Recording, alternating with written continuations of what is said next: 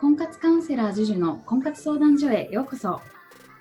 私は本気で婚活をしている女性の方に婚活でうまくいく方法やモテる方法彼や旦那さんとの幸せなパートナーシップの方法を自分の経験や成功へ導いた多数の経験よりその方法をお伝えしています。婚活カウンセラー JUJU の婚活相談所では本音トークであなたの婚活の悩みを解決していきます。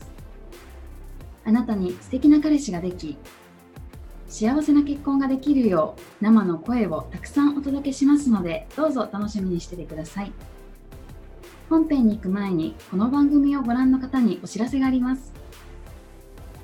番組の一番最初のボタンをクリックすると簡単にプレゼントが受け取れます。通常1200円で販売している JUJU の最速で結果を出す婚活塾の電子書籍をプレゼントさせていただきます。ぜひこの機会にお申し込みください。はい、今日は婚活のモチベーションを保つにはっていうお話をしていきたいと思います。よくブログとか LINE アットでもご質問いただくんですけど、まあ、えっと、なかなかこう婚活のモチベーションがこう保てず、こうすぐに嫌になってやめちゃうみたいな感じのことを相談されることがあるんですね。でそもそも、まあ、モチベーションってを一定保とうとしなくていいと思います。で女性ってやっぱりこう生理もあるしこうバランスをこう崩すホルモンバランスがこう崩れる時期っていうのはもう絶対にあるんですね。私もいろいろマインドの勉強とか脳科学の勉強とかたくさんしてきたけど常にやっぱり一定のテンションとか一定のこうモチベーションを保つっていうことはやっぱり私もできないしまあ、いろんなあの素敵な女性とかも輝いているビジネスでもうまくいって、結婚もうまくいってっていう方とかのお話を聞いていても、なんかまあ、落ちる時期っていうのは絶対にあったりとかするんだなっていうのをすごく思って、うん、なんかこう無理にこうモチベーションを保つことにまたエネルギーを注ぐぐらいなら落ちたら落ちたで疲れたっていう疲れたんだな、ゆっくりしなきゃいけないっていうサインなんだなと受け取ってゆっくりするっていうことでいいと思います。無理にモチベーション上げようとしちゃう方がすごく疲れちゃうししんどいので、またこうモチベーション下がってる自分ってダメだって、またそこで自己否定に入っちゃうので、すごくそうやってこう考えてる時間もったいないので、でもなんか落ちるときは、今こう体調悪いし、もう最近頑張りすぎたんだな、ゆっくりしようぐらいな感じで、あったかいものを飲んだり、美味しいものを食べたりとか、もう家でゴロゴロとかをして、えっと、また元気になるのを待つっていう感じでいいと思います。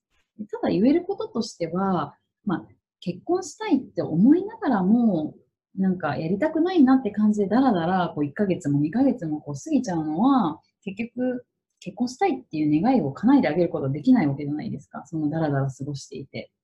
だからこそ結婚したいのであれば別にモチベーションを一定に保ち、こう毎日毎日デートする必要はないんですけど、結婚したいって思うなら今すべき行動っていうのは絶対にあるので、少し元気になったタイミングでデートをするとか、少し元気になったタイミングで男性とメールをして会うとか、なんかこう、モチベーション上がらないのであれば、美容院に行って髪の毛をこう、ツヤツヤにしてもらって、少し自信をつけて外に出るとか、新しいこうリップを買って、すごくこうテンションを上げてみるとか、なんか、